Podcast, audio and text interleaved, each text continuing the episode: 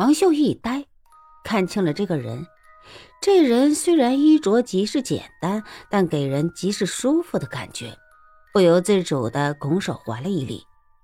如此则有劳了，向朋友有话请说。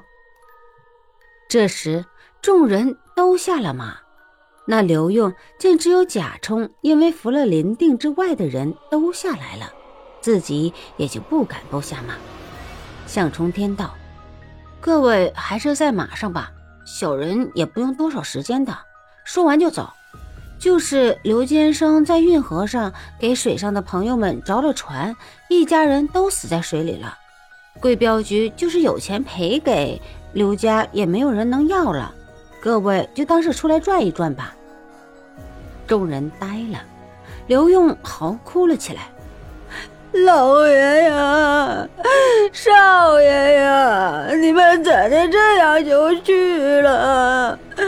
老奴我今后可怎么办呢？你们死的好惨呐！这老王八蛋还在哭，也不问这个信儿来的是当真不，也不知道他是真哭。假哭还是哭的又真又假，假里头还他妈的掺了真的没有。贾充忙问：“向兄弟此话当真？”他实是又惊又喜。向冲天点头道：“那本就是半个月之前的事了。刘家从前逼死了一家佃户的儿子，用了三万两银子，买了黄河水龙帮的人，跑了上千里的路下的手。”道上黑白两道的朋友都没有觉得黄河水龙帮越了界，也没有人跟他们为难，反倒曹帮的温四先生还帮他们探了刘建胜的路线。通州江伯龙派了手下的弟兄们在岸上帮水龙帮的人把风，连累就在附近的官兵都因为丐帮的人打了招呼，买了唐长老的面子，明知了此事也没去管。只此一事，江湖上都闹动了。比了战神堡的夏侯湛被人毫不着痕迹的杀死还轰动。贾充大吃一惊，忙问道：“刘家的仇家是哪位？怎的有这等声势？”向冲天笑了笑：“此人在江湖中不是有名，但是他头脑极是聪明。从全家遇害后，白手起家不到半年，就有了三百两银子，也为了报仇舍不得吃。再后来七年。”赚了十来万两的银子，刘用听了，咬牙道：“你说的是孙家的小杂种吗？”向冲天看了他一眼，没有说话。刘用却分明瞧出了他眼里的杀机，顿时后悔了起来。眼下自己已是失了势的人了，还那么嚣张，是要找死吗？贾充见了向冲天没有作声，心知这刘用是猜的对了。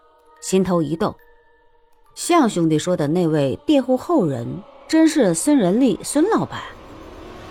向冲天道，在下平日最是敬重的万老英雄，知道贾镖头运气不好，碰上了屠百成，只怕各位为此着急，所以来多此一事。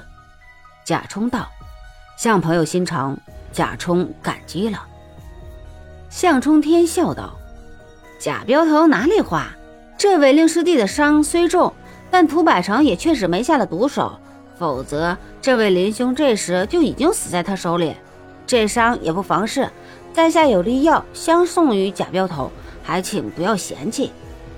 贾充拱手一礼：“是，那么素兄弟不能下马为礼。”他接过王秀递过来的小瓷瓶，打开时一阵香气扑鼻而出，一呆。少林小还阳丹。贾充向向冲天望去，万门众人和刘用听了这话，却向他看来。只是所有人都没瞧向冲天的那一刹那，等到刘冲一眼看过去时，这才发现那一脸笑意的青年人已是不见了。夏侯湛给人无声无息的杀了，虽是死在自己的房内。却连了他的房内都没有一点动手过的迹象，头被人取了，整个战神堡却没有一个人知道是什么人下的手，头在哪里也没有人知道。夏侯家果然是财雄势大，叫了巧手匠人，用了黄金做了个头，给装上下葬了。但不久，他们就知道了，那也是在那个时候知道的。那个时候呢，也就是那个时候了。